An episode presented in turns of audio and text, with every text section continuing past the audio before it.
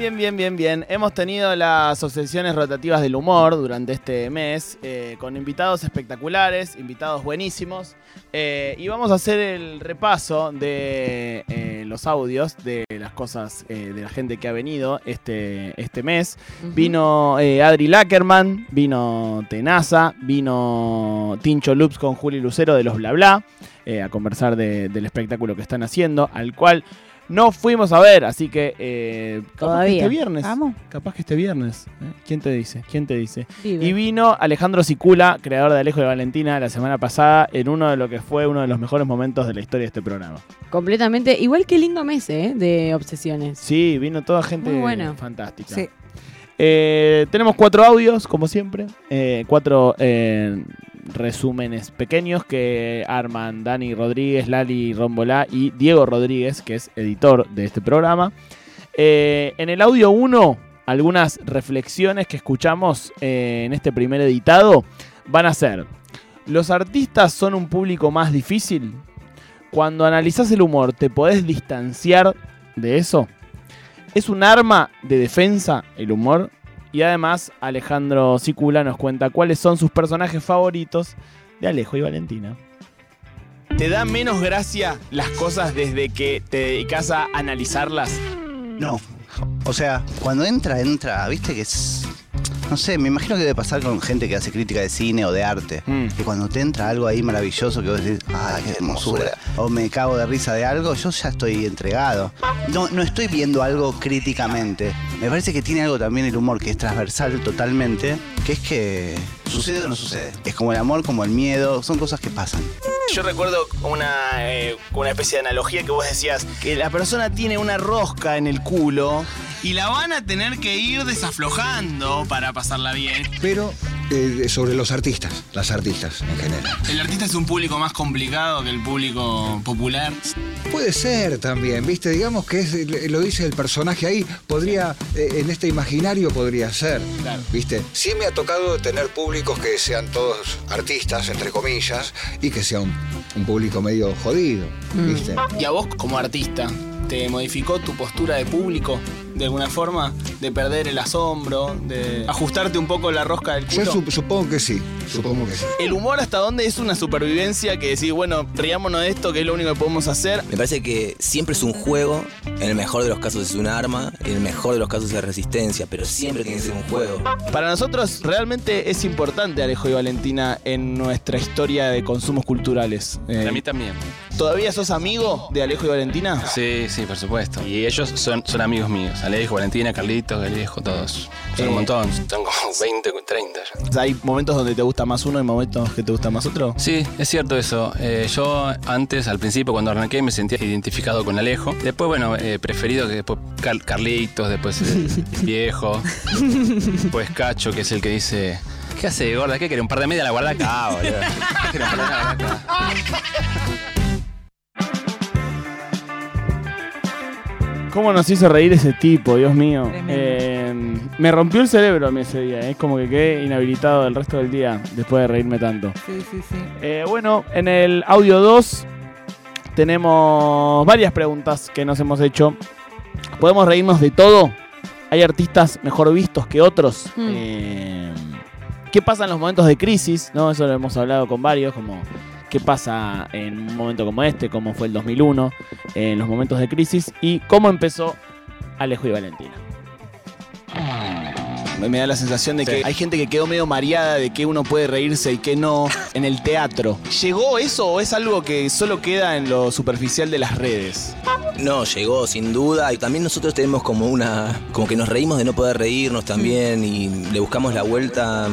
Creo que es algo muy dinámico que va cambiando todo el tiempo y cosas con las que hacías chistes de forma a- al pasar, de repente son graves, ¿viste? Digo, como el chiste Milei pasó de ser un chiste a ser algo grave.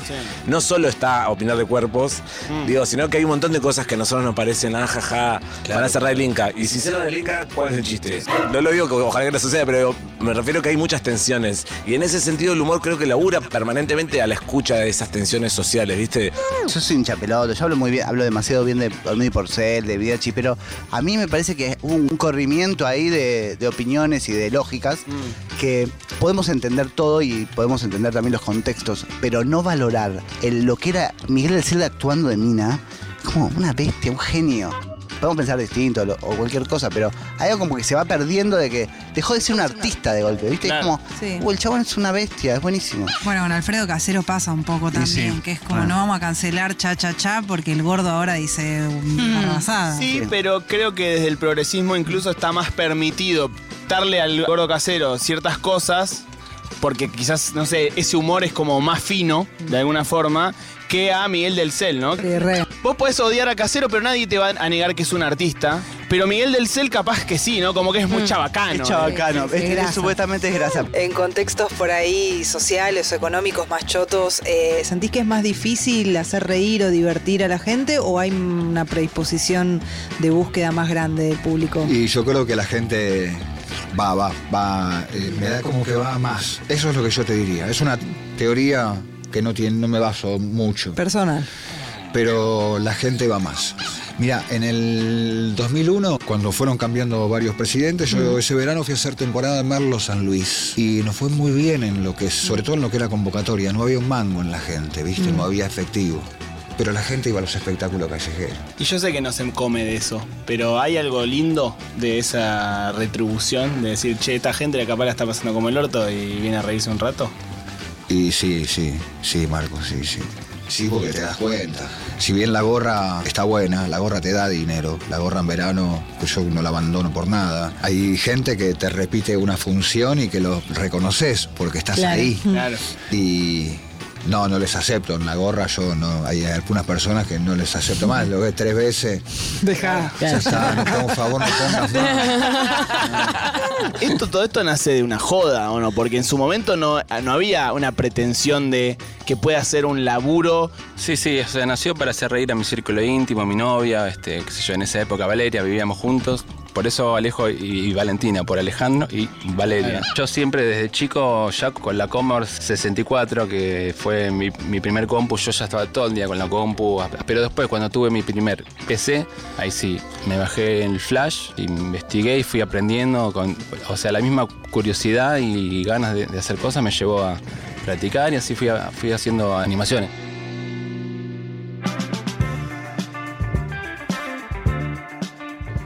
Lo hice para hacer reír a mi novia. Hubo más de más de una que eh, se emocionó con Sí. ese ¡Ayúdame, loco! Qué risa este tipo. Eh, bien, en el editado 3 tenemos... eh, ¿Es bueno sentir nervios antes de salir a escena? Mm, Recuerdo que Tenaza nos contaba que le daba igual de nervios salir en una sociedad de fomento en Lanús que en una sala para eh, 800 personas. Eh, ¿Qué pasa cuando tenés una traba creativa? Alejandro nos cuenta eh, cómo cuando eh, casi trabaja en Video Match. Espectacular anécdota, muy buena anécdota. Y Adri Lackerman eh, compara el humor con el Aikido. Hmm. ¿Qué sentís que es lo que te da los nervios y si de alguna forma te gustan o son solo sufrimiento? Se dice que está bueno Sí. que tengas que uno esté nervioso, ¿no? Sí. Ese es como algo, uy, si no estás nervioso, no te agarran los nervios, no. Mala señal. Claro, algo así. sí. Pero yo he tenido momentos de estar muy nervioso y también no era buena la señal. Como les contaba hace un ratito, una vuelta así que me empecé a temblar antes de salir y era un lugar en el Centro Cultural en Lanús, chicos, no era que estaba, viste, era un lugar muy cómodo. No estabas en el Gran Rex, digamos, ¿no? Claro, no es que estaba en el Gran Rex. ¿Qué hacen ustedes cuando se Se. No, sufrimos por... Pero sin No, lo es sufrir. Sufrimos, tipo, uy, uy. Es, para mí está bueno estar haciendo dos o tres cosas que, que sean bien distintas una de otra, para tener un poco de aire, no, no estar como en el mismo tono, el mismo ritmo.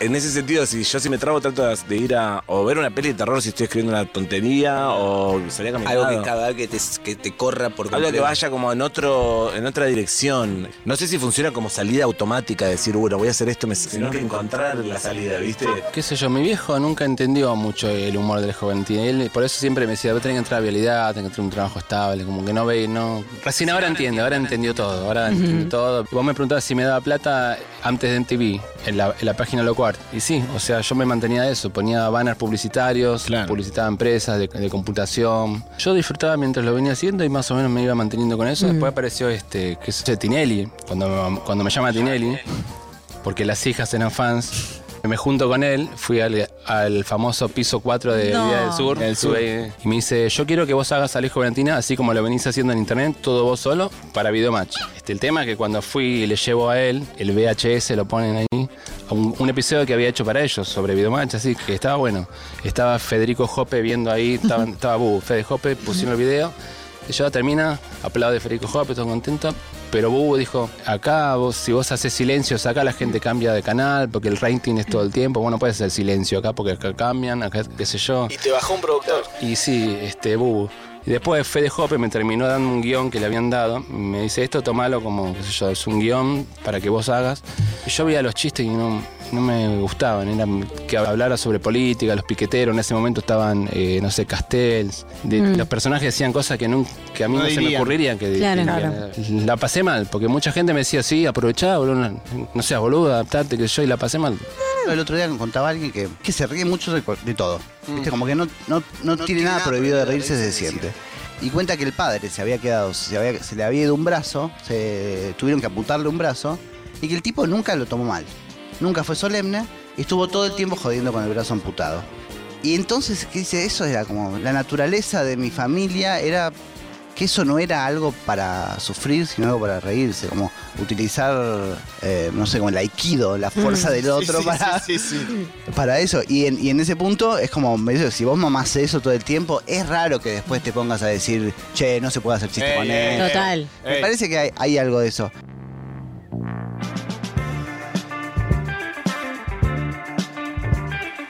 Y bueno, para cerrar, eh, luego de este pequeño repaso de las obsesiones rotativas que tuvimos este mes, hablamos sobre el humor con Adrián Lackerman, con Tenaza, con Tincho Loops y Juli Lucero de los Bla Bla, y con Alejandro Sicula, creador de Alejo y Valentina. Eh, bueno, ya repasamos gran parte del contenido de estas charlas en estos editados hechos por Lali Rombolá, Dani Rodríguez y Diego Rodríguez, editor de este programa. Como siempre, estos informes los cerramos con los respectivos quinichines de cada uno de los invitados. Tenemos aquí el quinichín. Bueno, son eh, 80 números. Vos elegís el que más te guste y esto te devuelve una frase de una personalidad destacada del arte, de la cultura, de la política. 80. Show must go on de Queen. Y creo que tiene que ver con el humor. De alguna forma. 77. Sucursal, fantástico. Sí, sí, sí. 77. Sucursal. Una frase de Piti. Mira. No sé si pizzería o hablo con los gasistas, pero yo necesito tener gas. Podría ser una frase de algún personaje de Alejo Valentina tranquilamente. Carlitos es re, es re. No sé si pizzería. Pero yo necesito tener gas. Porque tengo que hacer un pollo al horno, mirá. No tengo gas, ¿cómo lo hago? Es un número del 1 al 81. ¿Tiro un número cualquiera? Sí, el que 27. ¿Qué te gusta? Cada día sabemos más y entendemos menos. Albert Einstein. Bien. Qué Juli. lindo. 16. Lo dejo a tu criterio, Karina Gini. Mortífero.